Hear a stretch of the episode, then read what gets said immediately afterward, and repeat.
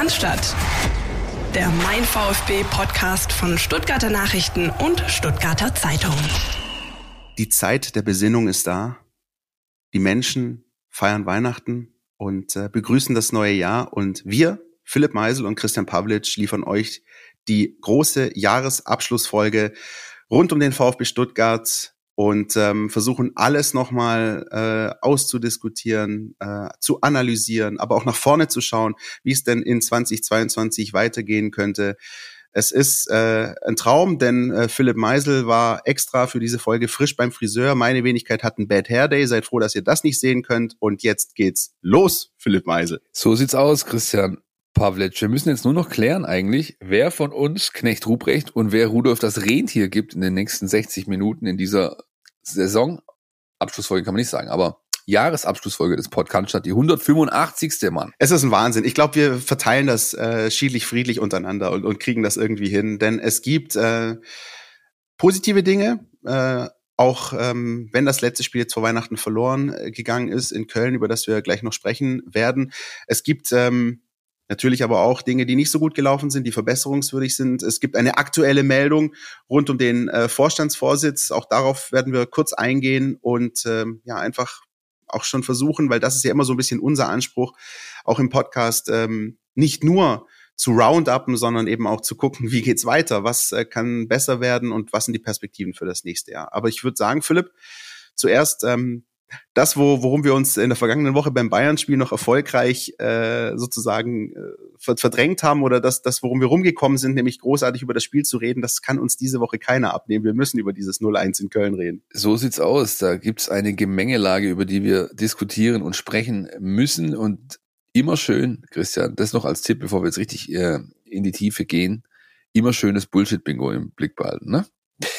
Alright, ähm, ich möchte mal beginnen mit einem Punkt, der ja vielleicht einer ist, dem, über den man lange, lange nicht mehr sprechen äh, können wird, auch äh, im Hinblick auf Duelle mit anderen Vereinen, nämlich die längste VfB-Serie, die überhaupt existiert hat äh, in den Statistikbereichen, die ist jetzt gebrochen worden. Seit 2000 muss man sich mal reinziehen. Wir haben wahrscheinlich Hörer, die waren da noch gar nicht auf der Welt. Seit 2000 hat der glorreiche VfB Stuttgart beim ersten FC Köln nicht mehr verloren. Und jetzt ist es soweit, er hätte aber auch meiner Ansicht nach am Sonntagabend diese Serie zumindest halten können, denn auch ein Unentschieden hätte sie ja am Leben gehalten. Ne? Das ist schon ein bisschen bitter. Hm, ist natürlich irgendwo eine Petitesse, eine statistische, aber ganz grundsätzlich Du sprichst ja immer wieder gern von äh, Spielen, über die man noch in Jahren reden wird, weil man das, wenn man diese Punkte äh, hergeschenkt hat. Aber dieses Spiel am Sonntag in Köln war schon eins, da würde ich dir dieses Mal den Spruch durchgehen lassen, denn das ist ein Spiel, das musst du als Mannschaft, die in der Bundesliga bleiben möchte, äh, da musst du einfach das Remis heimspielen, ja. Und das haben sie nicht geschafft und ein wesentlicher Grund für mein Dafürhalten war, dass ihnen echter Saft ausgegangen ist. Wie siehst du es denn? Ja, sehr ähnlich. Also ähm, vielleicht nochmal ganz kurz auf die, äh, um auf die Serie nochmal einzugehen. Ja, irgendwie hat man ja auch so im Freundeskreis oder bei den VfB-Fans, die das alles schon Jahre oder Jahrzehnte beobachten, weil ist ja immer so, der FC gewinnt in Stuttgart und der VfB gewinnt in Köln. So war es zumindest jahrelang immer. Das waren zwei ganz klare Auswärtssiege und ähm, das ist dieses Jahr nicht so gekommen und das hat äh, mehrere Gründe. Ich finde, dieses Spiel ähm, zeigt auf 90 Minuten ganz plakativ, was beim VfB Stuttgart sehr komplex läuft und nicht läuft. Ähm, vielleicht können wir das dann quasi als Aufhänger nutzen, um dann im, im großen Rückblick ähm, auf dieses Jahr dann einfach nochmal darauf dezidiert einzugehen. Ähm, also, um den Spielfilm mal zu, zu betrachten, ne, das ist ja das, was ich ja auch gerne mache, nicht nur Spiele im Jahre im Voraus oder im Rückblick äh, zu bewerten, sondern ich betrachte ja gerne so den Spielfilm. Und da ist halt eben natürlich direkt mal aufgefallen, dass der FC losgelegt hat wie die Feuerwehr. Ähm, der Ball bis zur zehnten Minute zweimal im Netz von Flo Müller zappelte, es aber trotzdem noch 0-0 stand, weil es einmal ein Handspiel gab und einmal eine Abseitsposition. Und ähm, ich hatte so ein mulmiges Gefühl zu Beginn, und äh, die Tatsache, dass aber diese Tore zurückgenommen wurden, das muss ja so einen kleinen Push eigentlich geben. Ähnlich vergleichbar, wie es aber beim Spiel gegen die Hertha nicht nicht geklappt hat, finde ich, hat es der VfB ganz gut gemacht. Nämlich diese zwei frühen äh, vermeintlichen Gegentore ähm, als Alarmsignal genommen und sich in der Folge stabilisiert. Ähm, das hat, finde ich, ganz gut und ganz ordentlich funktioniert. Und ähm, irgendwann hatte ich so das Gefühl, ähm, naja, okay, pass auf, die schießen zwei frühe Tore, die werden zurückgenommen. Der VfB schafft es gerade so, das Spiel in bester Hertha-Manier so ein bisschen einzuschläfern auch. Ähm, und wenn das so gut geht und wenn sie das so durchziehen, dann nehmen sie, wie du gesagt hast, diesen einen Punkt mit, der am Ende möglicherweise sehr wichtig sein könnte. Ähm, was dann aber am Ende, wie wir alle wissen, nicht passiert ist, weil in der 88., 89. Minute, wann auch immer, da scheiden sich noch ein bisschen die, äh, die Geister, wann es denn genau der Fall war, Anthony Modest, ähm, Anthony Modest Sachen gemacht hat, nämlich einen überragenden Abschluss, äh, einen überragenden Kopfball äh, gesetzt hat, das Tor zu verhindern wäre da natürlich gewesen, das Tor zu verhindern wäre auch viel, viel früher gewesen. Aber was mich halt ärgert ist, dass dieses Tor letzten Endes so fällt, wie die ersten beiden, die zurückgenommen wurden, was dann halt wiederum den Schluss zulässt, der VfB hat halt nicht daraus gelernt. Alle wussten, was die Gefahren sind, die vom ersten FC Köln lauern. Alle wussten, dass da viel geflankt wird. Alle wussten, dass mit Anthony Modest ein Torjäger in der Mitte steht, im Zentrum steht, der absolut hot on fire ist. Und all das wurde nicht beherzigt. Und das nervt mich tierisch, weil du irgendwann so in der 70., 80. Minute das Gefühl hast, das funktioniert hier. Und gerade in dem Moment, das gebe ich jetzt gerne offen zu, ich war ja im Dienst am Dienstagabend und dann bin ich äh, am, am Sonntagabend und dann bin ich äh, fertig für heute. Das, was mich am meisten ärgert, ist, ich habe immer so ein bisschen gedacht, naja, ob das mal gut geht, ob das mal gut geht. Und just in dem Moment, als ich mir gedacht habe, das geht gut, fangen sie sich diese Kiste.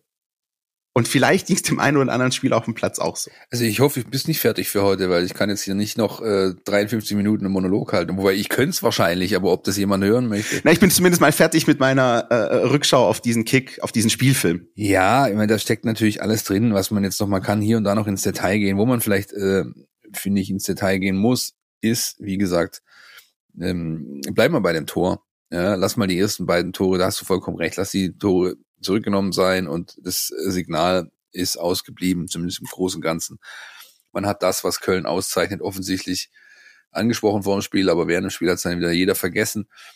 Aber dieses Tor in seiner ganzen Pracht, in, muss man ja fast sagen, in seiner Entstehung ist so sinnbildlich, ja. Ähm, die fangen den Kölner Angriff ab. Äh, du hast 89 auf der Uhr stehen. Ähm, dann musst du einfach auch mal deine Prinzipien in dem Moment vergessen und die Prinzipien, da kommen wir nachher noch ausführlich dazu, die sind ja richtig und wichtig, die der VfB gesagt hat. Aber in so einer Situation, jeder, der mal Fußball gespielt hat, ja, alte Kreisliga-Metapher bringe ich jetzt gerne wieder mal an, dann knüppelt das Ding in den Wald oder in dem Fall auf die Tribüne, ja. Also klar, die kommen auch wieder schnell zurück. Und ja, Köln hätte noch mal ein oder zwei Angriffe fahren können, aber in dieser Situation darfst du einfach nicht mehr meinen, ich spiele das jetzt hier flach raus. Schon gar nicht, wenn äh, die Hälfte meiner Truppe pumpt wie Marienkäfer, äh, die einfach nicht mehr konnten, die waren stehen K.O., der Saft ist ihnen wirklich ausgegangen und das nach so einer kräftezehrenden Hinrunde zum Teil auch verständlich, ehrlich gesagt. Ich würde da jetzt kein strukturelles Problem ableiten wollen, von wegen, die sind nicht fit oder so, aber du merkst natürlich äh, in diesem Spiel, dass diese ganze Gemengelage der VfB-Vorrunde da eine Rolle gespielt hat. Die Mannschaft konnte sich einfach dann irgendwann nicht mehr auflehnen und nochmal diese letzten Körner mobilisieren. Und dann muss ich da cleverer agieren. Da habe ich aber auch dafür eigentlich die richtigen Leute auf dem Platz. Ja? Und Flo Müller, der dann nachher das genau das anspricht, dieses wilde, unüberlegte, unstrukturierte, was über dem ganzen Spiel schon zu bemerken war, ja, äh, zum schlechten Moment oder im falschen Moment Dribblings genommen. Ähm, lauter solche Sachen. Das kumuliert sich dann in dieser Situation. Dann kommt der Ball auf die rechte Seite. Eingewechselte Schindler kriegt die Pille. Kulibali viel zu weit weg, wie schon bei dem äh, einen zurückgenommenen Tor, wo einfach nur Begleitschutz gibt, anstatt seiner Aufgabe nachzukommen. Ist ja auch nicht unbekannt, dass äh, Kevin Schindler in den letzten zwei Spielen drei Vorlagen gegeben hat. Ja, dann kommt der Ball da rein. Modest steht eins gegen drei. Und der gefährlichste Kopfballspieler der Bundesliga ist er auch nicht erst seit Sonntagabend, sondern eine ganze Weile. Das muss ich einfach in, in seiner Gesamtheit, muss ich da viel, viel cleverer agieren. Ich muss das abgezockt runter oder weg verteidigen und das ist nicht geschehen. Und dann gehst du am Schluss zurecht mit null Punkten äh, Richtung Bus und fährst nach Hause, ganz ehrlich. Ja, du hast es äh, gerade gesagt, also ohne jetzt großartig Fingerpointing zu betreiben, aber ich wage die These, ähm, dass mit einem Borna Sosa auf dem Platz dieses Gegentor so nicht fällt, ähm, weil äh, Sosa auch mittlerweile einer ist, war nicht immer so, aber mittlerweile einer ist, der wirklich auch defensiv Aufgaben äh, ernst nimmt, wahrnimmt und äh, Dinge wirklich sehr, sehr solide wegverteidigen kann. Und ähm, das ist natürlich alles hypothetisch und hätte, hätte Fahrradkette, aber ich bin mir sicher, äh, dieses Tor wäre mit ihm auf dem Platz so nicht gefallen. Zumindest diese Flanke wäre so in dieser äh, Problemlosigkeit für Köln irgendwie nicht geschlagen worden. Und ähm, ein Aspekt, den du gerade noch angesprochen hast, ähm, der finde ich fast am bedenklichsten stimmt, äh, den können wir nachher auch noch ein bisschen eingehen, wirklich diese Tatsache, dass dem VfB der Saft ausgegangen ist. Also, dass du wirklich so nach 60, spätestens 70, 75 Minuten gemerkt hast, boah, hier äh, ist nicht mehr viel drin. Und was du dann eben schaffen musst, das ist ja in erster Linie, wenn das so ist, dann muss man die Situation annehmen. Und dann kommt aber genau das ins Spiel, was du gesagt hast. Wenn du dann irgendwann merkst, okay, pass auf, wir können hier nicht mehr viel reißen, wir können hier nicht mehr viel agieren, wir werden mit an Sicherheit äh, grenzender Wahrscheinlichkeit dieses Spiel nicht gewinnen, dann musst du irgendwann als Mannschaft auf dem Platz den Schalter umlegen und sagen, na gut, dann will ich es aber wenigstens nicht verlieren. Und tu alles dafür, sprich, wie du gerade gesagt hast, den sagenumwobenen Ball auf die Tribüne, einfach mal, und das würde auch kein Fan in dem Fall übel nehmen, einfach mal destruktiv spielen. Und wenn es nur fünf oder zehn Minuten sind, diesen Punkt schmutzig mitnehmen und Weihnachten feiern. Ist nicht passiert, ist ähm, ärgerlich, weil natürlich mit Blick auf die Tabelle der VfB jetzt auf dem Relegationsplatz überwintert zumindest in diese kurze Winterpause geht, was aber vielleicht auch nicht das Allerschlechteste ist mit Blick auf die äh, Historie des VfB Stuttgart. Ähm, können wir vielleicht nachher noch äh, drauf zu sprechen kommen, Philipp? Ja, nee, ganz können wir auch jetzt gerne schön abräumen. Ich meine, das ist durchaus, ich, ich, ich, ich erzähle hier seit Wochen mein Mantra von den 15 Punkten, die man holen muss. Ähm, vor der Winterpause 17 hat man jetzt geholt. Insofern bin ich was das angeht, überhaupt nicht unzufrieden. Auch die tabellarische Situation kommen wir nachher noch ausführlicher dazu. Ist vollkommen in Ordnung alles. Es ist halt ärgerlich, wenn, wenn du es auf dem Silbertablett liegen hast und es dann nicht mit nach Hause nimmst, ja. Und ähm, äh, wiederum bei all dem Ärgernis und bei all der Enttäuschung, die da vorherrschen muss nach so einem Spiel und auch vorgeherrscht hat, wie gesagt, Flo Müller kann sich ja jeder noch bei der Zone aus der Mediathek ziehen, das Interview. Ich meine, das war äußerst aussagekräftig. Wir haben danach auch mit Sven Mistintat gesprochen, beispielsweise. Im Bauch der Kölner Arena, wie man so schön sagt. Und der hat natürlich das auch ganz klar herausgestellt. Die Punkte, die wir jetzt auch alle abgearbeitet haben. Er hat aber auch vor, alles, vor allem eines getan. Und das ist jetzt wirklich ganz, ganz wichtig. Er hat äh, das Positive herausgestellt. Das Positive, ähm, das wird man nach dem Werbeblock dezidiert angehen. Aber ganz grundsätzlich ist das halt genau das Richtige, was man jetzt machen kann. Du kannst jetzt doch nicht alles in Sack und Asche treten, zumal du jetzt nur zehn Tage Pause hast, dann geht's sofort weiter. Es gibt ja keine, ich nenne, ich sag's ja gern Weihnachtspause, nicht Winterpause, weil es keine Winterpause eigentlich ist. Ähm, und und ähm, deswegen ist es vielleicht gar nicht schlecht, wenn du jetzt mit zwei solchen Dämpfern oder, oder ja, zwei Niederlagen in Folge da reingehst, denn dadurch sind Sinne geschärft.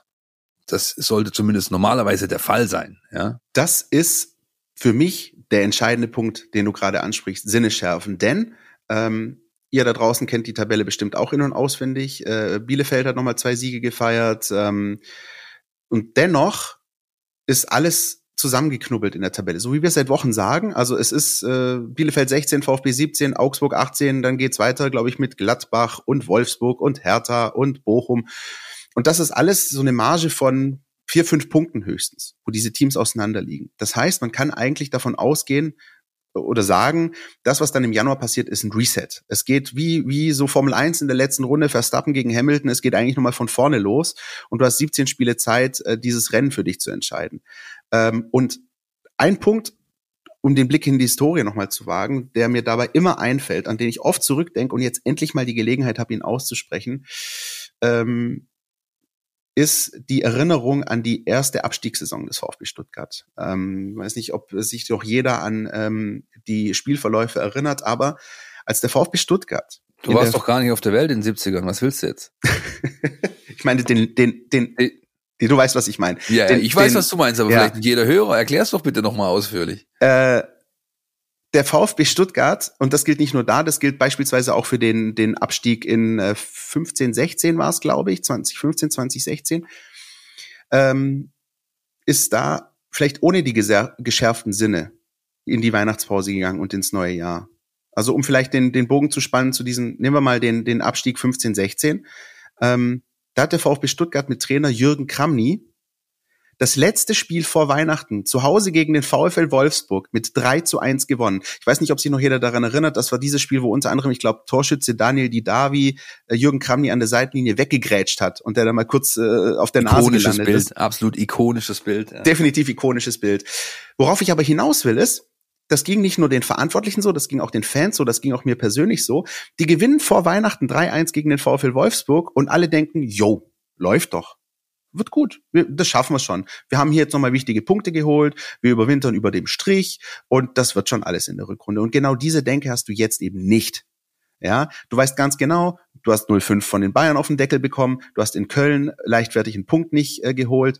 Und du weißt, es gibt hier was zu tun. Wir haben einige Themen, die wir abzuarbeiten, abzuackern haben und es gibt viel zu tun und das werden wir machen, um diese Reise erfolgreich zu gestalten. Das ist einfach vielleicht so mal der, der Gedanke, den ich habe. Ich habe ganz oft nach diesem Abstieg äh, mit, mit Jürgen Kramny, der dann am letzten Spieltag in Wolfsburg geendet ist, äh, ich habe ganz, ganz oft an dieses Heimspiel vor Weihnachten gedacht und habe mir gedacht, wäre die Saison des VfB Stuttgart möglicherweise anders verlaufen, wenn sie dieses Heimspiel nicht gewonnen hätten am vierten Advent. Ja, da war doch auch noch der wunderbare Malle ist nur einmal im Jahr Ausflug dabei, ne? Richtig. Richtig. Ich kann mich noch erinnern, es war mein erstes Trainingslager, wenn wir jetzt hier schon in, in Erinnerung schwelgen, mein erstes Wintertrainingslager mit dem VfB Stuttgart als äh, den VfB begleitender Journalist. Davor habe ich andere Sachen gemacht bei uns im Haus. Ähm, es war in äh, Belek in der Türkei. Es war tagsüber sonnig, nachts schweinekalt. Äh, sie haben gut trainiert. Das äh, Hotel, in dem man ähm, logierte, hieß äh, sinnigerweise Titanic. Oh je, auch das noch. Und äh, dann hat Robin Dutt irgendwie Kevin Großkreuz aus dem Hut gezaubert und ähm, ich glaube Artyoms Rutnevs oder was, oder wie der hieß, oder wie, wie hieß dieser? Artem Kravets ah, von Dynamo Kiew. Rutnevs war der beim HSV. Ja, das siehst du mal schon, ja. Ah, ja, großartig. Gut, Nächster Punkt auf unserer pickepackevollen Sendungsthemenliste ist der Rückblick auf die Vorrunde. Bevor wir beide jetzt ähm, unsere Expertise einfließen lassen, würde ich gerne mal die hören von Steffen Görsdorf, unserem Experten für die Daten vom Institut von Spielanalyse aus Berlin. Steffen, bitte. Der VfB Stuttgart kann endlich durchschnaufen. Die Hinrunde der Saison ist vorbei. Ein erleichtertes Aufatmen steht den Schwarm jedoch nicht zu, denn in Anbetracht von Rang 16 nach 17 Spieltagen geht es nun in der Winterpause tief Luft zu holen und Kraft zu tanken für eine lange, kraftzehrende Rückrunde, die der VfB vermutlich die längste Zeit im Abstiegskampf stecken wird. Was sind die Ursachen für die maue Hinrunde des Vorjahresaufsteigers? Die Probleme der Hinrunde haben ihre Wurzeln auch in der zurückliegenden Saison. Als am 26. Spieltag der Vorsaison Silas verletzungsbedingt ausgewechselt werden musste, war allen Beteiligten klar, dass es für ihn ein langer Weg zurück auf den Platz wird. Einen Kreuzbandriss schüttelt man nicht einfach so aus den Knochen. Bis zu diesem Zeitpunkt war Silas einer der Säulen für den am Ende souveränen Klassenerhalt. Denn der Kongolese war an 29 Prozent aller Stuttgarter Saisontore direkt beteiligt. Der zweite heftige Schlag traf den VfB im neuen Spieljahr. Nach nicht einmal 17 Minuten am zweiten Spieltag in Leipzig musste Kalajdzic verletzungsbedingt vom Platz. Der Österreicher war in der Vorsaison an 43 Prozent aller Stuttgarter Tore beteiligt und feierte dieser Tage sein vollständiges Comeback im Training. Man stelle sich einmal vor, Thomas Müller und Robert Lewandowski fehlen den Bayern eine komplette Hinrunde. Beide Stuttgarter Zielspieler befanden sich nun also im Lazarett. Und was macht der VfB? trotzdem Tore schießen. Die Helden aus der zweiten Reihe und einige der Last-Minute-Transfers haben immer wieder für Tore gesorgt. So äh, sei es ein Omar Mamouche, der wie Al Gadoui auf fünf Torbeteiligungen in der Hinrunde kommt. Hinzu stößt ein Philipp Förster, der nach 17 Spieltagen schon sechs Torbeteiligungen auf dem Konto hat. In der gesamten Vorsaison waren es lediglich acht Stück. Insgesamt schoss der VfB Stuttgart 22 Tore. Geteilter Rang 11 mit Gladbach im Offensivranking der Bundesliga. Damit bilden beide Vereine auch mit Abstand die stärkste Offensive im derzeitigen Tabellenkeller. Der erste FC Union Berlin auf Rang 7 in der Tabelle hat nur ein Treffer mehr, aber eben auch 10 Gegentore weniger als der VfB Stuttgart. Von der großen Offensivpower im Umschaltverhalten, 14 Tore waren es damals in der Hinrunde, mit der man insbesondere äh, die Fußballfans in Deutschland begeistert hat, blieb aufgrund der Verletzten nicht mehr viel übrig in dieser Hinrunde. Lediglich sieben Treffer ge gelangen im Umschaltverhalten. Gleiches galt für die Standards. Damals noch zwölf Tore in der Hinrunde, dieses Mal nur fünf nach Rundenbällen. Hart erarbeitet sind die zehn Tore im Positionsangriff. Damit gehört der VfB sogar zu Top 7 in der Bundesliga. Mit den Rückkehren Kalajdzic und Silas muss der VfB in allen Phasen des Spiels aber auch wieder mehr Dampf geben. Lediglich 200 Schüsse gaben die Schwaben in der Hinrunde ab. Nur sechs Teams schossen noch seltener, allesamt Tabellenkinder. In der Vorsaison lag der Wert nach 17 Spieltagen bei 252. Da war man eine Topmannschaft in diesem Ranking. Auch in der Vorsaison hat der VfB Stuttgart defensiv zu viel zugelassen. Mit damals 27 Gegentoren ist man nicht weit weg von den 31 Gegentreffern in diesem Winter. Pikant, insbesondere daheim kassiert der VfB in dieser Saison rekordverdächtig. Mit 18 Gegentoren stellt Stuttgart die heimschwächste Defensive der Bundesliga. Selbst Fürth kassierte nur 15 Gegentreffer daheim. Konnten die damaligen Abwehrschwächen jedoch über die Offensive kompensiert werden, wird dieser Ansatz allein in der Rückrunde allerdings nicht fruchten. Der VfB muss erheblich mehr Abwehrkräfte entwickeln, denn anders als in der Vorsaison, als man 220 Schüsse des Gegners in der Hinrunde zuließ, lässt man nicht nur mehr Gegentore in dieser Spielzeit zu, sondern auch insgesamt viel mehr Abschlüsse des Gegners. Mit 282 zugelassenen Schüssen des Gegners rangiert der VfB Stuttgart auf Rang 18 im Bundesliga-Ranking. Selbst das insgesamt glücklose Schlusslicht Fürth hat bisher 30 Schüsse weniger zugelassen. Wenn es in der Rückrunde gelingt, weniger Gegentreffer zuzulassen, kann damit womöglich auch eine andere verblasste Stärke der Stuttgarter kaschiert werden. Denn von den Comeback-Schwarmen war in der Hinrunde fast nichts mehr zu sehen. Allein in der Hinrunde der Vorsaison lag der VfB zehnmal zurück. Lediglich Schalke 04 hatte zum damaligen Zeitpunkt einen höheren Wert mit 15 Rückständen. Allerdings verlor Stuttgart nur vier dieser Partien, spielte stattdessen fünfmal noch Remis und siegte sogar einmal. In dieser Saison lag Stuttgart neunmal 0 zu 1 zurück und verlor siebenmal am Ende. Nur zweimal gelang noch ein Remis. Der VfB Stuttgart hat noch 17 Spieltage Zeit, um den größtmöglichen sportlichen Unfall zu verhindern. Was für einen Klassenerhalt der Schwaben spricht, ist zum einen die Gesamtsituation in der Bundesliga. Zwischen dem VfB Stuttgart und dem ersten FC Köln auf Rang 8 liegen lediglich 8 Zähler. Während der Rest der Krise in den Teams im Tabellenkeller nach Verstärkungen schaut, hat der VfB zwei Top-Neuzugänge in der Rückrunde bereits unter Vertrag und die heißen Kalajdzic und Silas. Zweiterer konnte bereits wieder Bundesliga-Luft schnuppern, der Österreicher wird, ihm zu, wird es ihm zu Beginn der Rückrunde nachmachen. Es ist zwar kein Triumphmarsch aus dem Tabellenkeller zu erwarten, aber dennoch ein stetiger Aufwärtstrend. In diesem Sinne, frohe Weihnachten allen VfB-Fans und eine stabile Rückrunde in der Bundesliga. So, da steckt jetzt jede Menge drin. Und ich nehme es dem Steffen persönlich überhaupt nicht krumm, dass er versucht, ähm, das Positive herauszustellen, äh, auch wenn es natürlich einiges Negatives gibt, über das wir reden müssen. Erstmal vielen Dank nach Berlin. Ich würde klassisch beginnen wollen, Christian, mit den Dingen, die schlecht sind, bezogen auf die 17 Spiele der Vorrunde der Bundesliga-Saison. Magst du mal beginnen? Was sind denn die Dinge, die dir so negativ aufgefallen sind, die bei dir so haften blieben, wo du sagst, uff, da müssen sie echt ran? Gleich ins Detail oder einfach mal aufzählen? Du kannst, obliegt dir, du bist hier, bist hier, wie viel Zeit mir auf den Mund immer? gefallen? ähm, was mir besonders auffällt, und äh, das ist, glaube ich, ähm, mit das eklatanteste. Ich versuche den VfB so gut es geht mit der Vorsaison zu vergleichen. Ja, da bist du als Aufsteiger in die Liga gekommen mit demselben Trainer, Trainerteam, mit äh, dem Anspruch, die Klasse zu halten. Und das ist ja eigentlich jetzt ja genau dasselbe. Ähm, natürlich wirst du von den Gegnern anders wahrgenommen, natürlich wirst du von den Gegnern ernster genommen, aber trotzdem hat der VfB viele Themen, die bei ihm selbst liegen, und zwar nur bei ihm selbst und wo er sich auch nicht drauf rausreden kann nach dem Motto, hu, der Gegner aber. Ähm, und dazu gehört für mich ähm,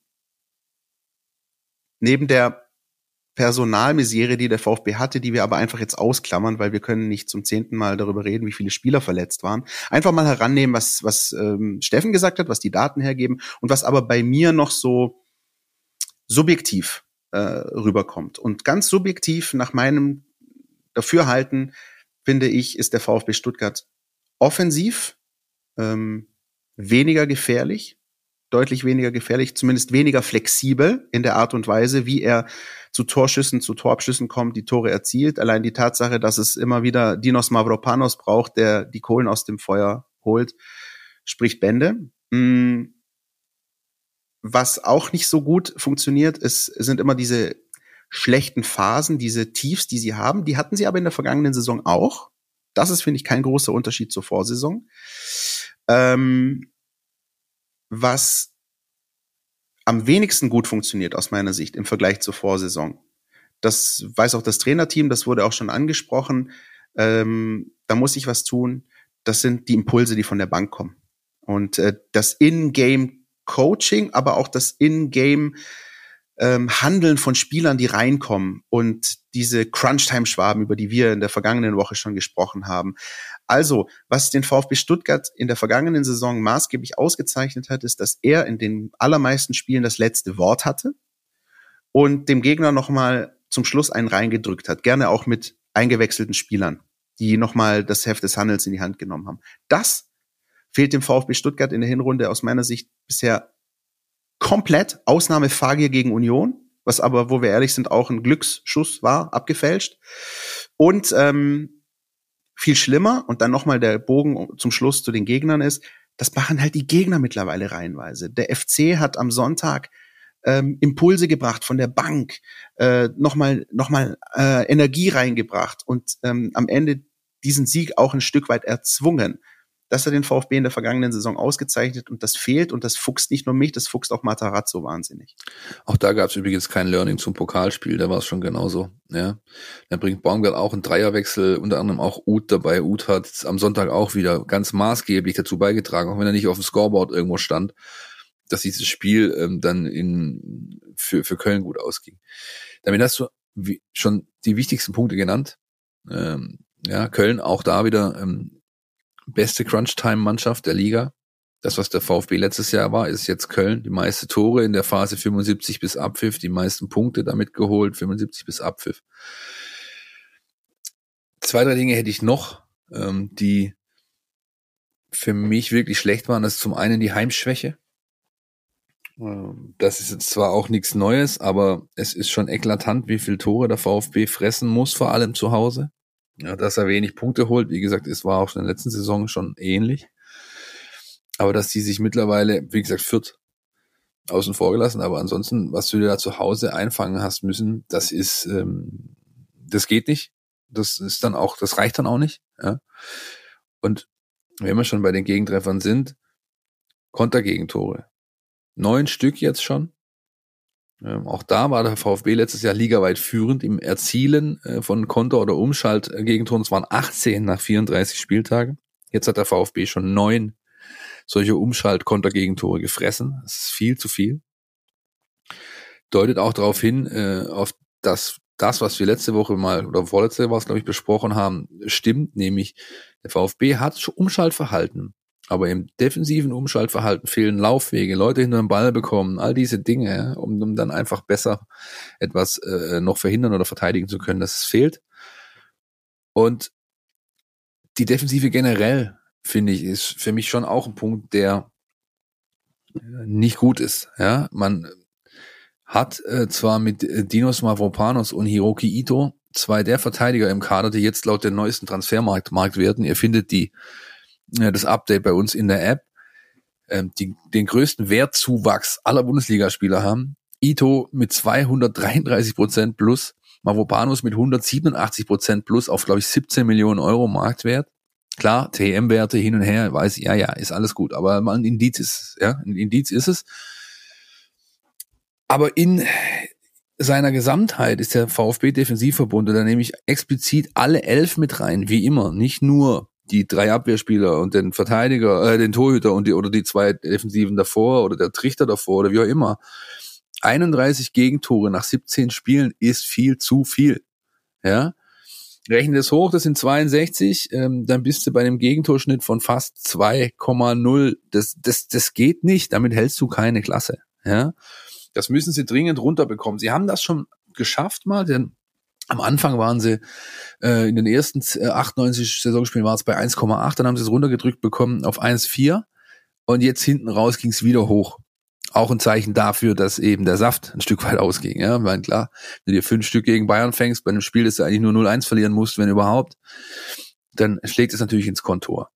Ja, und äh, das sind so die Punkte, finde ich, die man ganz, ganz, ganz weit oben auf der To-Do-Liste äh, notieren muss, weil sonst wird's wirklich nicht reichen. Ich habe noch einen wichtigen Punkt, der nicht gut läuft, ähm, bei dem es aber noch in der Rückrunde die Chance zur Verbesserung oder zur Korrektur gibt, der auch eklatant sich ähm, von dem unterscheidet, was die Mannschaft in der vergangenen Saison gemacht hat. Ich mache jetzt mal Folgendes, Philipp. Ich bete dir jetzt mal der Reihe nach die untere Tabellenhälfte der Bundesliga vor.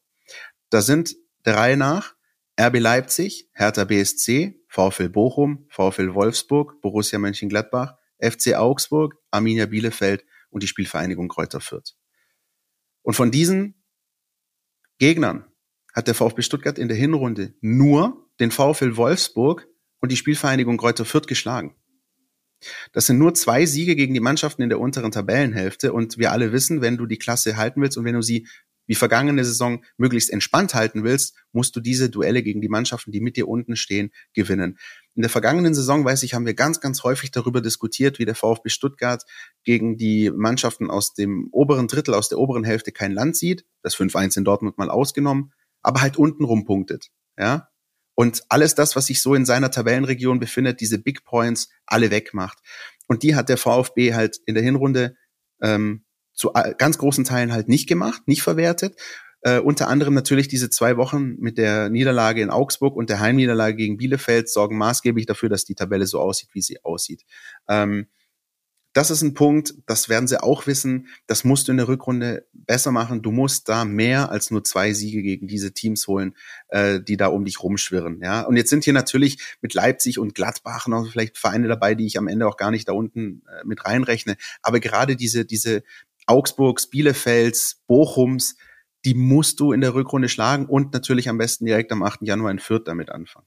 Kommen wir zu dem, was gut war in der Vorrunde. Da gab es nämlich auch ein paar Punkte, oder Christian? Soll ich anfangen oder magst du? Ja, komm, jetzt fange ich an. Du hast vorhin angefangen. Ja, ich finde das gut. Ich, ich bin hier ein bisschen der böse Bulle heute.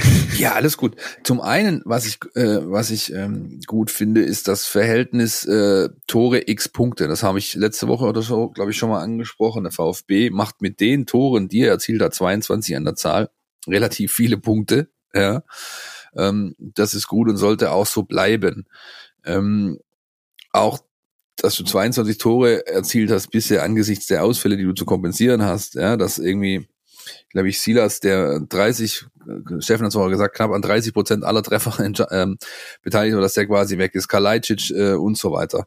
Ähm, das ist, das ist durchaus in Ordnung, ja, ähm, auch wenn da viel, viel mehr gehen könnte noch, wenn der VfB seine Offensivaktionen etwas äh, stringenter ausführen ähm, würde, da komme ich dann ganz schnell bei Pipo Förster an, der sich zwar in den letzten Wochen gesteigert hat, aber trotzdem, äh, glaube ich, zwei Tore eigentlich mehr machen muss in diesen Spielen, ja, wenn er seine Situation besser, besser ausspielt.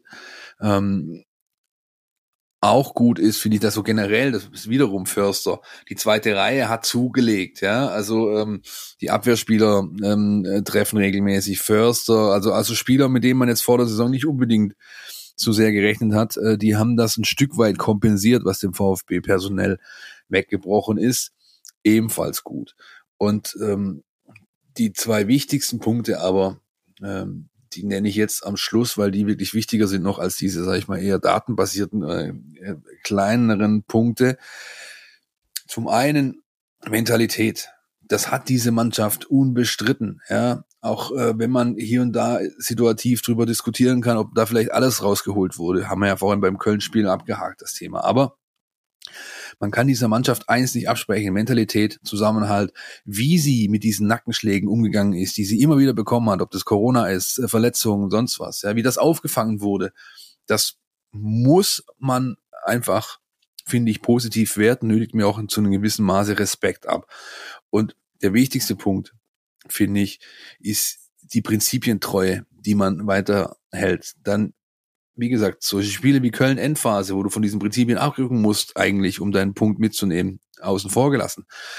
Aber ganz grundsätzlich finde ich es wichtig, dass man sich hier einem einer DNA äh, und einen äh, ein Grundprinzipien äh, äh, verschrieben hat, ja, ähm, dynamisch, äh, mutig, offensiv und so weiter, ja, spielerischer Ansatz wählen. Dass man das trotz aller Situationen, also trotz aller Druck, den diese Tabellensituation ausübt, dass man dem treu bleibt, finde ich ganz, ganz wichtig, denn ich glaube, das Schlimmste, was du machen kannst in der jetzigen Situation, ist alles über den Haufen zu werfen und plötzlich äh, sagen wir, wir parken jetzt hier im Bus oder oder keine Ahnung oder so Kofeld-Fußball spielen, ja, wo du gar, wo du gar nicht weißt, was was was will der eigentlich, ja und sondern Du hast diese Linie, die ist festgelegt, die ist zementiert, diese Leitplanken existieren von der U17 bis zu den Profis und das bitte ist die, das Grundprinzip allen Handelns. Das ist, halte ich für ganz, ganz wichtig. Nur so kommst du aus der Nummer raus. Absolut. Ähm, unterschreibe ich vollumfänglich. Und zu deinem Punkt ähm, Mentalität habe ich noch ein, ähm, eine Sache anzumerken. Ähm, so Sachen wie beispielsweise das äh, The Zone Interview mit Florian Müller nach dem Köln-Spiel. Da könnte jetzt der eine oder andere hergehen und sagen, oh, nun schlechte Stimmung und für eure scheiß Stimmung seid ihr doch verantwortlich, nicht wir und da brennt der Baum mitnichten. Ich mag solche Interviews. Ich mag es, wenn die Spieler noch äh, mit glühendem Kopf und heißem Herz ähm, am Spielfeld ranstehen und sagen, das fuchst mich. Aber ohne jetzt allen anderen eins reindrücken zu wollen, sondern mit der Botschaft, wir können es doch eigentlich besser. Wir können es doch, wir sind eine gute Mannschaft. Warum zeigen wir es nicht auf dem Platz? Warum nehmen wir diesen Punkt nicht heim? Und allein solche Interviews und solche Aussagen, wir hatten sowas ähnliches schon mal mit Daniel Didavi in Augsburg. Ja, oder Förster letzte Woche äh, gegen Wolfsburg. Absolut. Ja. Ähm, genau, auch noch ein sehr gutes Beispiel. Ähm, das zeigt mir einfach, dass diese Mannschaft lebt, dass diese Mannschaft brennt, dass diese Mannschaft Charakter hat und dass sie weiß, dass sie mehr kann als diese 17 Punkte in der Hinrunde. Und ähm, genau das solltest du ihr auch weiter äh, geben, diesen Input liefern. Ich glaube auch und bin überzeugt davon, dass, dass Pellegrino Matarazzo das weiß, dass er das entsprechend auch kanalisieren wird für die Rückrunde. Ähm, denn das, worüber wir, wir haben gerade über die Saison äh, oder die anderen Abstiege des VfB Stuttgart so ein bisschen gesprochen, das konnte man diesen Mannschaften, die am Ende abgestiegen sind, dann schon bisweilen vorwerfen, dieses sich hängen lassen, dieses sich dem Schicksal ergeben, das sehe ich bei dieser Mannschaft überhaupt nicht. Und deswegen bin ich, ähm, nagelt mich drauf fest im Mai, aber deswegen bin ich der festen Überzeugung, dass der VfB Stuttgart am Ende nach 34 Spieltagen nicht auf einem der drei Plätze stehen wird. So sieht's aus. Ich glaube, da ähm, sind wir uns beide einig. Ich meine, ich erzähle das hier seit Wochen, um nicht Monate zu sagen, ja, und werde dann nicht davon abrücken, denn ähm, die Indizien, die für einen Aufsprung äh, sprechen, die sind einfach zu deutlich sichtbar. Die sind da. Da muss man schon sehr blind sein, um das, um das alles äh, nicht sehen zu können, beziehungsweise sehen zu wollen. Ich würde aber jetzt, bevor wir zu den Dingen kommen, die Hoffnung machen und so ein bisschen Ausblick auf die Rückrunde äh, schon mal äh, wagen, erstmal kurz einen Jingle abfahren. NLZ News. Neues von den Nachwuchsmannschaften. Jingelingeling, Jingelingeling, hier kommt der NLZ-Mann. Ja, einmal singen pro ah, Folge muss drin schön. sein oder zumindest den Versuch unternehmen. Wir sind beim NLZ Newsflash angelangt und haben, wie eigentlich fast jede Woche, da jede Menge zu besprechen. Weswegen wir ihn letzte Woche übrigens ausgelagert haben, den NLZ Newsflash, und daraus eine Spezialfolge gemacht haben. Auch da übrigens haben wir noch ein kleines Schmankerl. Chris, bevor, bevor wir einsteigen. Ein kleines Schmankerl für euch Hörer da draußen. Diese Spezialfolgen, die wir ja regelmäßig produzieren, nicht jede Woche, aber doch ähm, regelmäßig, die gibt's ja exklusiv in der Mein VfB App und für die Nutzer, die ein Mein VfB Plus Abo eben haben. Jetzt ist es so, dass die aber eigentlich da nur im sichtbaren Bereich äh, des Newsfeeds so ungefähr 18, 20, maximal 24 Stunden sind. Dann rutschen sie runter, weil eben neue Contents kommen und das verdrängen. Ich habe jetzt Folgendes gemacht. Ich habe einfach nochmal alle Spezialfolgen, die wir produziert haben, seit wir bei Podigy sind, ein paar konnte ich nicht mehr wiederherstellen, in einen Sammelartikel gepackt. Der ist jetzt in der Mein VfB App oben angepinnt und zwar bis zum 3. Januar bis wir wieder die Arbeit aufnehmen, ehrlich gesagt, Christian und ich, ja, wir machen hier gerade wirklich äh, Feierabend sozusagen. ist der da oben angepinnt und ihr könnt reingehen, immer wieder zurückkommen und euch da an die ganzen Spezialfolgen, ich glaube, es sind zwölf an der Zahl, in aller Ruhe reinziehen. So für die Feiertage, ja, zwischen Gänsekeule und äh, einem leichten Trollinger Rausch, keine Ahnung, passen ein, zwei Spezialfolgen auf jeden Fall. Zwischen die äh, Day Session und die Evening Session bei der Darts WM auch übrigens. So, Christian, so, richtig. Also, äh, back on track. 1-1 gegen Waldorf. Das war das letzte Spiel der U21, letzten Freitagabend. Christian, du hast mit Frank Farnhorst gesprochen im Nachgang. Was meint der denn so zu dem Spiel, aber auch zur Vorrunde eigentlich oder zur Runde? Man hat ja schon die Rückrunde begonnen in der Regionalliga. Ja, so halt, ne? So, so ungefähr wie die ganze, wie die ganze Hinrunde oder diese ganze Serie Ende 2021 gelaufen ist. So ist auch dieses Spiel ähm, in Waldorf dann vonstatten gegangen. Am Ende nimmt der VfB einen Punkt mit ähm, hätte aber auch aufgrund ähm, einer Überzahlphase dann noch in der Schlussphase ähm, durchaus auch drei mitnehmen können. Das hat auch Frank Farnhaus gesagt. Er sagt, natürlich, Großen und Ganzen ist das okay, aber man hätte schon noch gerne drei Punkte mitgenommen. In der 88. Minute gab es nochmal äh, einen Lattentreffer und äh, da hat der VfB wirklich, man konnte das Spiel auch im Stream sich anschauen, da hat der VfB wirklich die letzten 15 Minuten gedrückt, gedrückt, gedrückt, aber es ist dann kein weiterer Treffer bei rumgekommen. Am Ende äh, steht ein 1-1. Damit bleibt auch Astoria Waldorf ähm, in der Tabelle vor dem VfB. Mit dem Sieg hätte, hätte der VfB noch vorbeiziehen können und ein bisschen einen angenehmeren Blick auf die Tabelle haben können. Das ist so ein bisschen die Parallele auch zur, zu den Profis. Man steht also irgendwie so auf dem möglicherweise Abstiegsplatz. Man weiß ja gar nicht, wie das dann am Ende sich ergibt, auch mit den Absteigern aus der dritten Liga. Also auch da viel, viel zu tun. Und auch das hat der Trainer eben gesagt. Ähm, man wird da nach der jetzt ein bisschen längeren äh, Winterpause dann eben versuchen anzugreifen, die Dinge auch nochmal neu zu strukturieren und dann ähm, ein bisschen mehr Punkte einzufahren, als es in der bisherigen Saison der Fall war. Wir haben zu dem Kontext auch noch ein Interview in der App für euch äh, mit Thomas Krücken dem NLZ-Chef und damit auch irgendwo dem Chef von Frank Fahrenhaus, das ist seiner obersten Ausbildungsmannschaft und der geht im Gespräch mit unserem Kollegen Jürgen Frey auch nochmal dezidiert auf die Lage ein, ordnet das gut ein auch. Ja, man ist natürlich da enttäuscht und unzufrieden. Ja, hakt das Saisonziel, äh, sage ich mal, diese diese Angriffsjägerrolle des Top ähm, äh, Tableaus ganz oben so ein bisschen ab. Äh, das ist unrealistisch, sagt Krücken, aber man ist weit davon entfernt, auch sich wirklich Sorgen zu machen, weil eben die Lage, in der sich der VfB 2 befindet, einfach klare Gründe hat. Die kann man klar benennen, beispielsweise Abstellungen, beispielsweise Verletzungen, beispielsweise Corona. Aber wenn Sie dir also nur mal ein, eine Personalie rausgriffen, wenn ihr so ein Spieler wie Marco Wolf wochenlang fehlt mit einem äh, Muskelbündel voll Schaden im Oberschenkel, dann ist das natürlich für so eine Mannschaft schwierig zu kompensieren.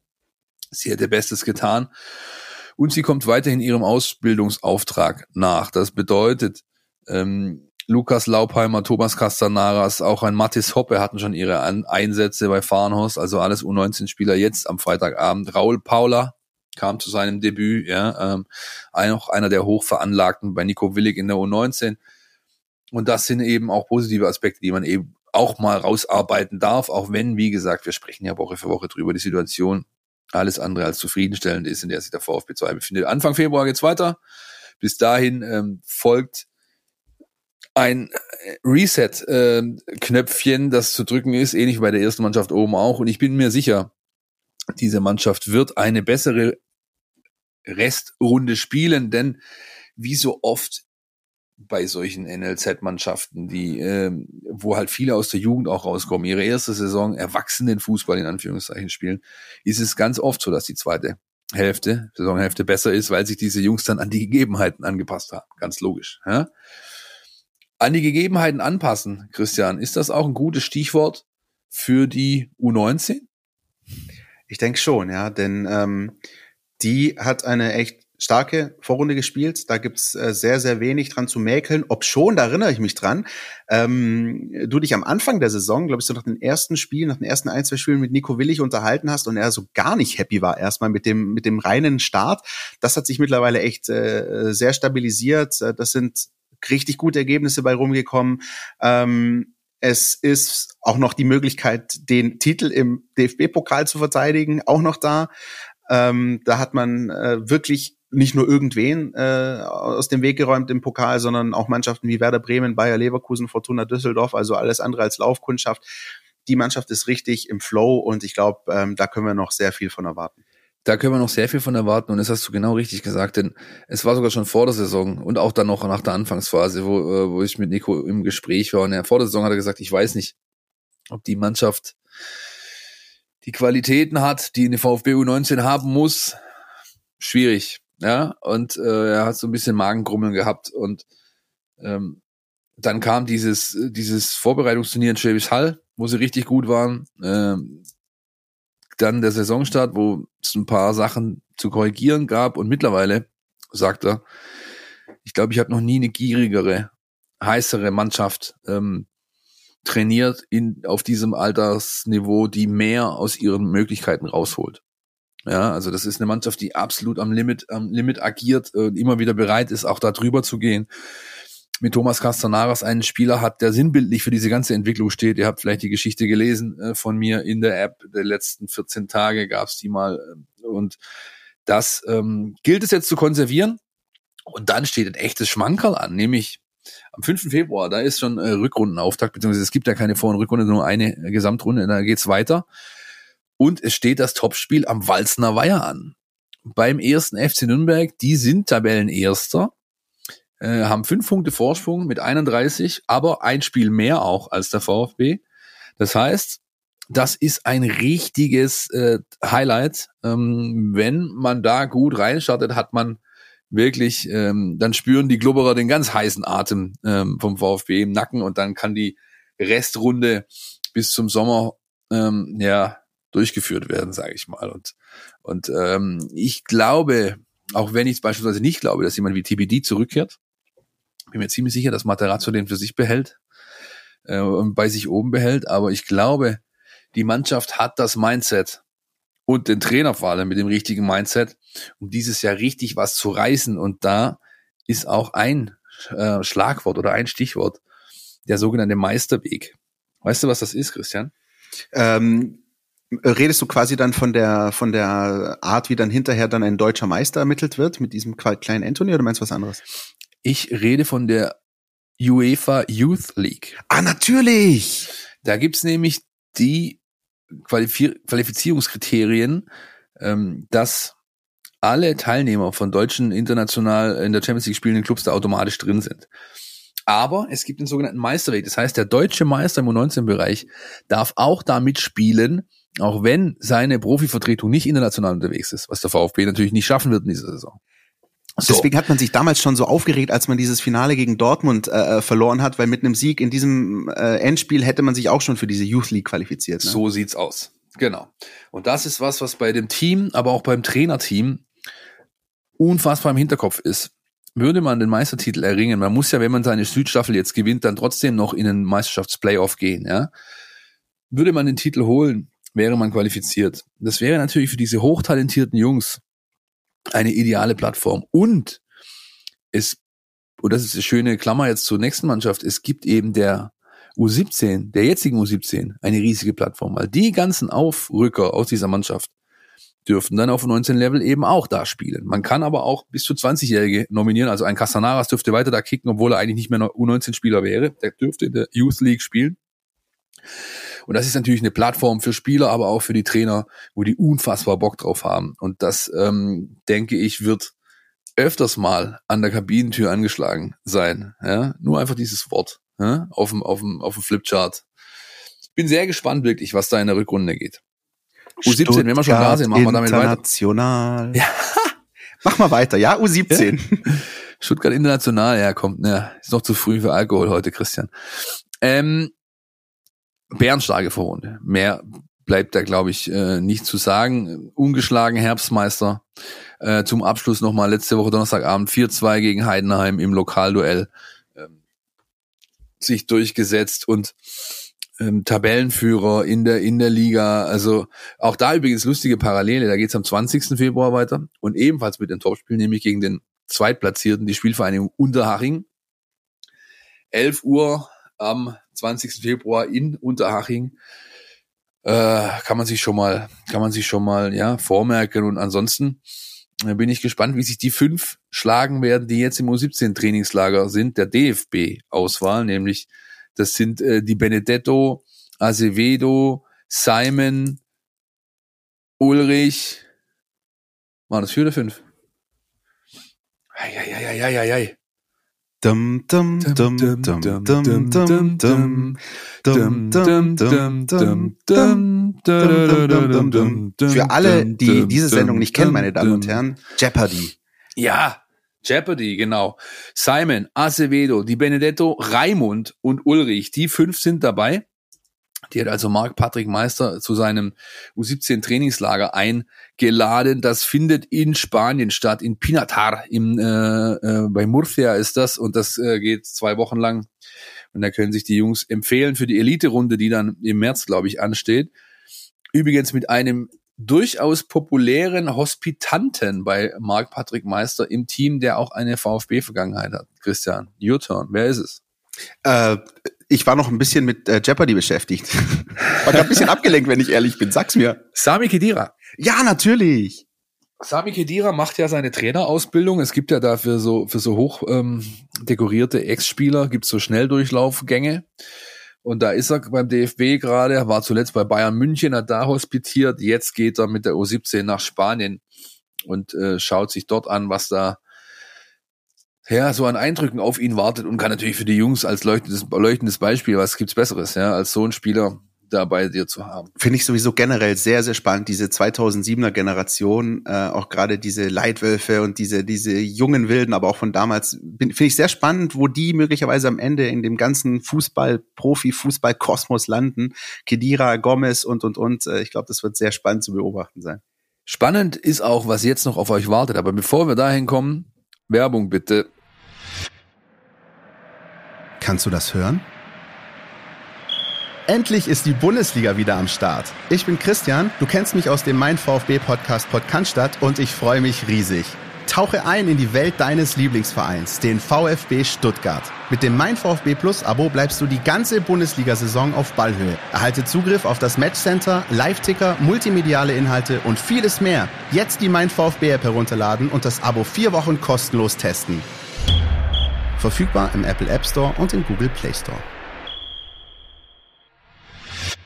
Last but not least in dieser 185. Podcast-Folge, die das Fußballjahr 2021 für uns so ein bisschen abschließt, blicken wir auf die Rückrunde, die noch ansteht für die VfB-Profis. Am 8. Januar geht's los, 15.30 im Rohnhof in Fürth. Bevor wir aber uns den sportlichen Aspekten widmen, unter anderem darauf blicken, was eben noch Hoffnung macht jetzt für den VfB, müssen wir ganz kurz den Personalie abhandeln, Christian, oder? Das machen wir, ähm, werden das jetzt äh, heute in dieser Jahresabschlussfolge nicht so ausführlich machen wie in der vergangenen Woche noch mit unserem geschätzten Kollegen Markus Schumacher, denn wir können eigentlich nur noch das fix machen und das sozusagen auch jetzt euch offiziell verkünden, was der VfB kommuniziert hat am Mittwochvormittag, nämlich äh, die Tatsache, dass Alexander Werle der Nachfolger von Thomas Hitzelsberger wird und als Vorstandschef vom FC an den Neckar wechselt äh, zum April und äh, das ist ja das, worüber wir einfach in der vergangenen Woche ja schon in aller Ausführlichkeit gesprochen haben, die Tendenz da, glaube ich, auch haben durchblicken lassen. Und das ist jetzt also in trockenen Tüchern, oder wie man so schön sagt, die Tinte ist trocken, das alles ist fix. Und ähm, der äh, Hinweis von unserer Seite natürlich an euch, ähm, auch an der Stelle die Mein VfB Plus App, alles, was ihr zu dieser Personalie wissen müsst, Hintergründe, äh, Stimmen, wie reagiert der VfB, wie reagiert Alexander Werle selbst, Einschätzungen, Kommentare aus unserer Redaktion findet ihr da. Kompakt gebündelt, ähm, klickt euch durch, lest euch durch. Ich denke, das ist sehr, sehr spannend äh, und das auch, wird auch noch ein Thema sein, das uns dann einfach das ganze Jahr 2022 begleiten wird. Zumindest so ein bisschen der Weg dahin ähm, Philipp. Deswegen packen wir das alles gerade hier so ein bisschen auch in unseren Ausblick auf das nächste Jahr. So sieht's aus. Und wenn wir schon bei abgedroschenen Reporterfloskeln sind, dann darf ich die auch noch bringen. Die Spatzen pfiffen es von den Dächern und zwar schon eine ganze Weile, dass Alex Wehrle, der verlorene Sohn, heißt das schon bei manchen, wieder zurückkehrt an die Mercedesstraße 109. Bevor wir jetzt aber wirklich zum Sportlichen kommen, wollen wir erstmal noch hören, was unser Ressortleiter Dirk Preis zur ganzen Causa meint. Querpass der Kommentar unserer Redaktion. Eine Überraschung war es nicht mehr, als der VfB am Mittwochvormittag die Personale bekannt gab. Alexander Wehrle wird Vorstandsvorsitzender des VfB Stuttgart und damit Nachfolger von Thomas Hitzelsberger. Und Die meisten Fans und Mitglieder fragen sich natürlich, ist das eine gute Wahl?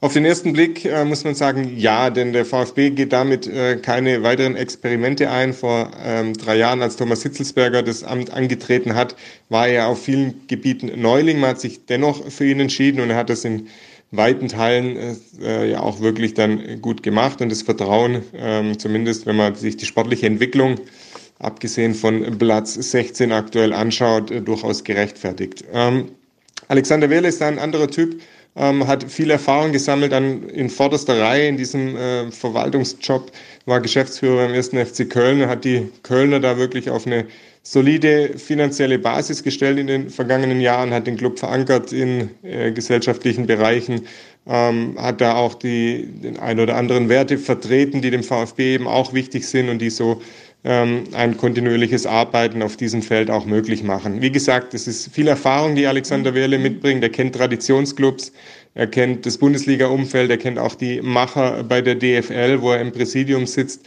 Also er ist vernetzt, ähm, hat Erfahrung darin, ähm, einen Traditionsclub durch schwierige Jahre auch zu manövrieren und ist deshalb sicherlich äh, alles andere als eine Fehlbesetzung, sondern eine Personalie, mit der der VfB sicherlich auf Nummer sicher setzt und wo er sich, wo er einfach weiß, was er bekommt.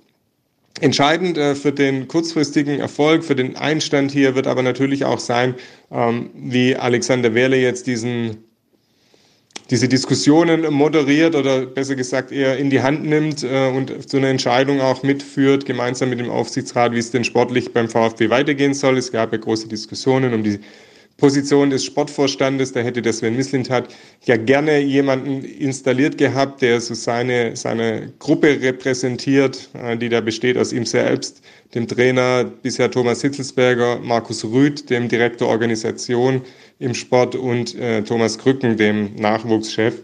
Das hat der, der Aufsichtsrat erstmal nicht so gemacht, ist diesem äh, Wunsch nicht nachgekommen. Andererseits, äh, so hört man, ist es vom Tisch, dass da eine externe Lösung platziert wird auf dem Vorstandsposten Sport. Von daher ähm, gibt es schon die Voraussetzung, dass ähm, Alexander Werle und Sven Mislitat, ähm, die sich, so hört man, sehr schätzen, gegenseitig auch äh, gut zusammenarbeiten werden. Aber wie gesagt, das ist eine der Herausforderungen, die es äh, schnell zu klären gilt. Das sollte man meiner Meinung nach nicht allzu viel Zeit ins Land ziehen lassen. Und dann gibt es natürlich die großen Herausforderungen, die die Pandemie, die finanzielle Situation mit sich bringen.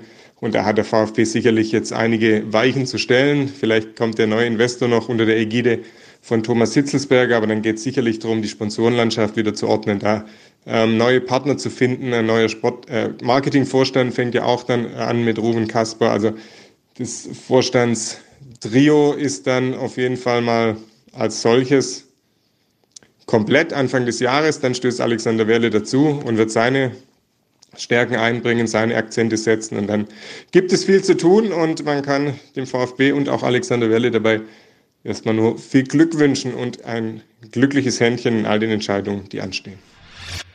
Das die Einschätzung unseres Sportchefs Dirk Preis. Vielen herzlichen Dank an der Stelle. Und ähm, wir wären ja nicht kleine Weihnachtsmänner. Philipp Meisel, wenn wir aus dieser Jahresabschlussfolge nicht rausgehen würden mit äh, einem Hoffnungsschimmer mit den Dingen, die also nicht nur uns, sondern auch den Spielern, den Verantwortlichen und vor allem den Fans des VfB Stuttgart da draußen Hoffnung machen können auf äh, eine positive Rückrunde, auf den Klassenverbleib und auf ein schönes 2022, oder? Jingle Bells, Jingle Bells. Na, na, na, ja, ich meine, es gibt natürlich ganz klar Situ äh, Situationen, sage ich schon, Dinge, die, die, die wirklich Hoffnung machen. Das ist also zum einen äh, die Tabellensituation Du hast schon angerissen in dieser Folge. Ich habe äh, letzte Woche, glaube ich, gesagt, irgendwann geht äh, der Aufzug, die Aufzugtüre auf und dann musst halt einsteigen. Ja. Und so wie diese Tabellensituation sich darstellt, glaube ich, gibt es da noch jede Menge Möglichkeiten, da hinten rauszukommen. Es ist wirklich eigentlich fast tabellarisch nichts passiert, auch wenn du zwei, zwei Spiele in Folge verloren hast. Ja. Deine Lage an sich hat sich nicht wesentlich verschlechtert oder verändert. So, oder sehe ich das falsch, Christian? Nee. Und es ist ja so gekommen, wie wir auch schon seit Wochen ähm, ein bisschen haben anklingen lassen, weil es auch diese vielen verschiedenen direkten Duelle gab. Ähm, dann hat der VfL Bochum mal eins gewonnen, dann hat jetzt die Arminia noch mal zweimal gewonnen, dann äh, schlägt zwar auch die Hertha mal äh, Borussia Dortmund, äh, der VfL Wolfsburg kracht völlig ein, der FC Augsburg ähm, schlägt den FC Bayern München, bei dem ich immer noch nicht weiß, wie das eigentlich zustande gekommen ist, äh, müht sich dann aber zu einem 0-0 in Fürth. Lange Rede, kurzer Sinn. Hm, ich habe vorher so die untere Hälfte aufgezählt, ähm, würde ta tatsächlich ein bisschen irgendwie gefühlt, weiß nicht, Borussia Mönchengladbach ein Stück weit ausklammern. Vielleicht siehst du das anders. Ich glaube, die sind so gut, um dauerhaft irgendwie da unten in diesem Wust mit drin zu sein. Aber im Großen und Ganzen ähm, mit ein paar punktuellen Unterschieden. Ja, haben die einen haben 21, äh, die Bielefelder haben 16 und irgendwo dazwischen ist der VfB und sind ganz viele andere Vereine geht das Ding am 8. Januar von vorne los. Es ist eigentlich nichts passiert. Und wenn der VfB das zeigt und das auf den Platz bringt, was er kann, wozu er in der Lage ist, wozu der Kader fähig ist, dann sollte das reichen. Es muss wirklich, ich sag's jetzt mal ganz platt, es muss echt schon verdammt viel nochmal zusammenkommen, damit das schief geht. Aber die große Gefahr, und da muss man natürlich immer ein bisschen aufpassen, so Genügsamkeit darfst du halt nie haben. Das sehe ich, die Gefahr sehe ich bei der Mannschaft nicht, aber so mal, vielleicht mal, wenn du mal zwei Siege hintereinander holst, dann zu denken, jo, wird schon, so läuft's nicht. Ähm, wenn sie das alles auf, äh, auf die Matte bringen, dann kann das was werden, dann wird das auch was werden. Ja, ich meine, das, äh, das dafür äh, sorgt ja auch, dass diese Liga halt so ausgeglichen ist oder schwach, wie manche sagen. Da kann man ja eine, eine, eine sendungsfüllende ähm, Diskussion draus machen, ja, ob diese Bundesliga jetzt stark ist oder schwach, weil sie eben so ausgeglichen ist, wie sie ist. Ähm, das schreit mal nach einer Spezialfolge. Eigentlich ja, ja. ja. Ähm, was man wie gesagt nicht für nicht, ähm, also ja, man, man, man muss man muss halt auch irgendwo ein Stück weit Entwicklungsschritte vollziehen, ja, die man zwar immer wieder andeutet, die wir auch oft genug in den Folgen jetzt angesprochen haben. Da muss jetzt halt dann mal was kommen, ja. Ähm, aber wie gesagt, das Potenzial dafür ist halt da und wenn wir schon beim Potenzial sind, der VfB hat, auch wenn Arminia Bielefeld jetzt Gonzalo Castro äh, verpflichtet hat, der VfB hat einen wesentlichen Vorteil gegenüber allen anderen Mannschaften, die da unten drin stehen, denn er hat eine ganze Reihe an gefühlten Neuzugängen. Ja, ob das Spieler sind, die schon eine ganze äh, Saison über im, im, Einsatz sind, aber halt noch nicht an ihr Potenzial, an ihr Finales, an ihre Leistungsgrenze äh, gekommen sind. Beispielsweise ein Omar Mamouche zum Beispiel, der kann da noch viel, viel mehr. Ähm, aber natürlich musst du da auch die ganzen, sag ich mal, angeschlagenen Verletzten nennen. Zuallererst Aurel Mangala, der in den letzten Wochen gezeigt hat, auch wenn er mal ein Spiel dabei hatte, was nicht so gut war, dass er so langsam wieder in die Richtung 100 Prozent kommt und immens wichtig ist für diese Mannschaft. Dann hast du, finde ich, einen Chris Führig, der eigentlich noch gar nicht angekommen ist, ihr, im VfB, ja. Der ähm, durch ähm, Schulter, Knöchel, Corona, der hat ja alles mitgenommen, was irgendwie nicht bei drei auf dem Baum war, ja. Der hat eben auch schon Spiele gehabt, wo er gezeigt hat, was da wirklich gehen kann, wie wichtig der sein kann, welchen Impact er aufs Spiel haben kann, aber von einer Konstanz ist er genauso weit entfernt wie ein Silas, der seit Wochen äh, immer mehr Spielanteile bekommt, aber auch noch äh, weit entfernt ist von dem, was er eigentlich zu leisten imstande ist. Und dann, last but not least, äh, Sascha Kalajic, müssen wir nicht drüber reden. Wenn die österreichische Giraffe da vorne wieder rumturnt, dann sieht das Spiel völlig anders aus, äh, des VfB Stuttgart. Und klar, man muss dazu sagen, diese Spieler waren hart und lang verletzt, also Silas und äh, Sascha, die brauchen auch lang, um wieder bei 100 Prozent anzukommen. Aber trotzdem äh, dürfte vor allem Kalajdzic einen Impact haben auf das VfB-Spiel. Alleine schon, weil Borna wieder das tun kann, was er am besten kann, nämlich Flanken. Ähm, das wirst du merken. Ich bin zwar nur nach meinen letzten Trainingseindrücken, die ich sammeln konnte, noch nicht ganz überzeugt davon, ob Saschas Plan aufgeht und er am 8. Januar wirklich im Kader steht für das Spiel in Fürth. Aber arg viel länger wird es nicht mehr dauern. Wenn ihr da auf den letzten Stand gebracht werden wollt, dann einfach ab dem 3., 4. Januar bei uns in die App reinschauen. Wir werden am Trainingsplatz sein. Wir werden schauen, was sich da unten tut. Wir werden natürlich auch drauf schauen, was äh, sich bei Sascha Kalajic tut. Wenn wir schon beim Spiel sind, gegen Fürth, in der übrigens nicht mehr äh, äh, Trolley Arena, sondern Sportpark Thomas Sportpark Rohnhof Thomas Sommer. Ja, das ist mir immer. völlig wurscht. Für mich wird es immer die Trolley Arena bleiben. Ja, ja, Trolley, Trolley, Trolley ist das herrschende Thema. Aber die Bedeutung dieses dieses Spiels ist immens, oder Christian? Ja, die Bedeutung ist immens und die Bedeutung ist in meinen Augen auch viel viel höher als jetzt die Bedeutung dieses Köln-Spiels. Weil nochmal, ich, ich nehme da nochmal Bezug auf das, was ich vorher gesagt habe. Ähm, es ist eigentlich nicht so wichtig, wie du in die Weihnachtspause gehst. Das ist so ein bisschen, Pellegrino Matarazzo hat das überschrieben mit der schmeckt die ganz ein bisschen saftiger oder nicht. Das sorgt eher so für dieses gute, wohlige Gefühl an Weihnachten. Birgt aber einfach auch die Gefahr, dass du genügsam bist, dass du denkst, der wird schon laufen.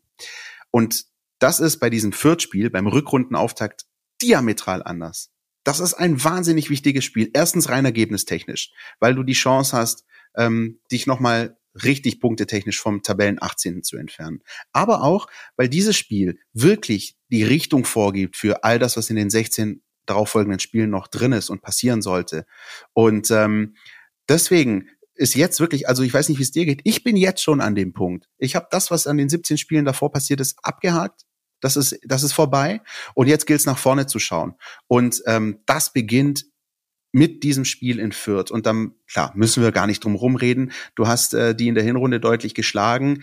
Ähm, wir werden natürlich im neuen Jahr nochmal ausführlich auch auf den Gegner schauen. Was wir jetzt schon wissen, was wir jetzt schon sehen konnten, ist, die haben eine Zeit lang richtig auf den Deckel bekommen, haben sich aber in den vergangenen Spielen so defensiv deutlich stabilisiert, also kriegen nicht mehr ganz so viele Tore, äh, haben immerhin 0-0 gegen Augsburg gespielt. Da kenne ich andere Mannschaften, die schon vier Gegentore kassiert haben. Also. Echt? ja, ich weiß jetzt nicht. Von, ja, von wem ähm, du sprichst, weiß ich nicht, weiß ich nicht. Nee, weiß ne? Nicht. Ähm, aber es wird ein wahnsinnig wichtiges Spiel und ähm, und auch einfach darum nochmal auch eine Duftmarke, so eine sagenumwobene Duftmarke zu setzen und zu sagen, hier ist der VfB Stuttgart, ihr seid Fürth, wir bleiben drin und ihr nicht. Das ist ein Statement-Spiel, ganz klar. Ja, da musst du ein paar Pflöcke reinhauen und ausgehend davon dann auch die Rückrunde voll bestreiten. Ich sehe es genauso wie du. Ich bin jetzt froh um die Pause, um die Reset-Tage, äh, die ich jetzt bekomme. Auf freue mich auf äh, Gänsekeule, ähm, ein Gläschen Trollinger und vor allem das ein oder andere Stammball von Meisels Mirabelle oder dem guten äh, äh, Travarica, den du mir mitgebracht hast aus äh, Kroatien. Ja, ist wichtig. Da ist die Lieferung zu Weihnachten auch noch äh, rechtzeitig eingetroffen übrigens. Natürlich. Dann freue ich mich auch genauso, wenn es dann am dritten wieder losgeht, wenn die Systeme hochgefahren werden und dann zählt's. Und ich mag solche Situationen, ehrlich gesagt. Also ich, ich jetzt ganz persönlich, aber auch für mein, was mein Arbeitsleben angeht. Ich mag das, wenn es dann, wenn es zählt. Ja, deswegen nicht zurückblicken, immer nur nach vorne und dich fokussieren auf die nächste Aufgabe. Äh, ganz kurz vielleicht an der Stelle, weil vielleicht auch der eine oder andere Hörer denken könnte, ja, aber was, wenn das schief geht? Was, wenn das in die Binsen geht? Und da denke ich gerade auch so ein bisschen sportlermäßig, damit will ich mich momentan gar nicht beschäftigen. So, das darf keine Option sein. Wenn das so sein sollte und das schief geht, dann können wir in der Woche drauf drüber reden. Aber momentan muss dieser volle Fokus auf dieses Spiel gesetzt sein und der Glaube und der Wille daran, dort mit drei Punkten nach Hause zu fahren. Alles andere zählt nicht. Und ähm, ich bin ganz positiv gestimmt. Also wenn, also ich habe selten so ein Mindset, ähm, aber wenn das die die Spieler annähernd so haben, dann klappt das. Ja, so ist es. Ähm, und wie gesagt, selbst wenn es schief geht, hast du noch 16 Chancen, äh, was zu regeln. Ja? Aber abschließend vielleicht ähm, zwei Dinge noch. Wir haben sie schon eigentlich angesprochen gehabt in dieser in dieser äh, Folge. Ähm, du darfst zwei Sachen nicht machen. Eins, äh, zum einen äh, die Ruhe verlieren also Ruhe bewahren ist oberste Pflicht, konzentriert und fokussiert weiterarbeiten, so wie sie es bisher auch tun. Ja. Sich nicht von irgendwas anstecken lassen, was im Umfeld passiert. Haben sie bisher auch nicht getan, aber deswegen könnte man vielleicht sogar so weit gehen zu sagen, dieser ganze Wehrle-Kontext äh, hat doch auch was Gutes, ja, weil halt äh, diese Ruhe einkehren kann im Sinne davon, dass halt äh, sage ich mal, Positionen geklärt sind, ja, Verantwortlichkeiten geklärt und klare Timeline für solche Sachen da ist. Und, und das ist für mich die oberste aller Prämissen, Prinzipientreue. Du darfst deine Herangehensweise nicht verändern. Das muss so weiter passieren, wie es bisher passiert ist. Der VfB hat es endlich geschafft, nach all diesen Jahren, äh, sich rückzubesinnen auf seine ureigene DNA, er hat das in Leitplanken gegossen. Er hat ganz klare ähm, Prinzipien definiert und nach denen gilt es weiterzuarbeiten. Ja, und nicht ähm, hektisch werden jetzt und die großen personellen Umbrüche äh, abziehen. Ich habe jetzt gelesen, äh, Fürth will die halbe Mannschaft rausschmeißen. Unter anderem so Jungs wie Hans Nuno Sarpay und Adrian Fein stehen da auf der Abschlussliste. Ich glaube, das äh, wäre das Schlechteste, was du jetzt machen kannst. Übrigens, was Transfers angeht, ihr kennt unseren Transferticker. Schaut da rein. Täglich aktuell für euch gehalten. Alles, was passiert. Sven Mislintat hat schon gesagt, es gibt keine Neuzugänge, aber eben vielleicht den einen oder anderen Abgang. Äh, wir haben uns mal den VfB-Kader und seine Laufzeiten angeschaut, wer da im Sommer alles äh, keinen Vertrag mehr hat und was da passieren muss und dies, das, Ananas. Also ist jede Menge los, auch zwischen den Tagen, neben Darts im Alley Pally für euch. Aber das äh, spielt da eben auch mit rein. Ruhig bleiben, Prinzipien treu bleiben, fokussiert und klar bleiben, weiterarbeiten und dann wirst du irgendwann äh, in den nächsten zwei, drei Wochen, vier Wochen, fünf Wochen äh, diese kleine, aber le leise kleine Otto Baric Stimme in deinem Kopf haben. Kommt Frühling, kommt VfB. Das hoffen wir alle. Und ähm, ich glaube, Philipp, du hast alles gesagt, dem will ich gar nichts mehr hinzufügen. Wir haben ähm, versucht, euch ein bisschen mitzunehmen, nochmal auf die Reise auch durch dieses vergangene Jahr, ähm, vorauszuschauen auf das kommende Jahr. Wir haben ähm, mehr schlecht als recht gesungen für euch und hoffen jetzt einfach an der Stelle, ähm, dass ihr ein schönes Weihnachten habt, äh, dass ihr gesund bleibt, dass ähm, alle gut ins neue Jahr kommen und dann ähm, schauen wir uns das an, was da in der Mercedesstraße und äh, in Bad Cannstatt so vor sich gehen wird. So sieht's aus. Einen kleinen Weihnachtswunsch habe ich noch. Wenn ihr uns nicht schon überall folgt, wo wir sonst noch so rumtun, Instagram, Facebook, Twitter und so weiter, dann tut's jetzt. Und wenn ihr uns auf Spotify hört, was so einige tausend tun, so zumindest unsere Zahlen, die wir bekommen jede Woche von unseren Produktmanagement äh, Freunden, Mitarbeitern, Kollegen. Auf Spotify gibt's jetzt eine neue Option. Ihr könnt uns nämlich mit Sternle bewerten.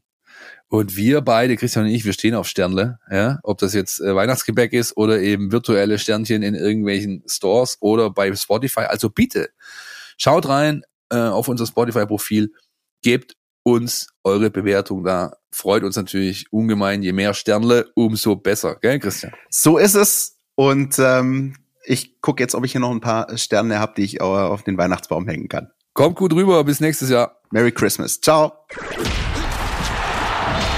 Podcast Der Mein VfB Podcast von Stuttgarter Nachrichten und Stuttgarter Zeitung.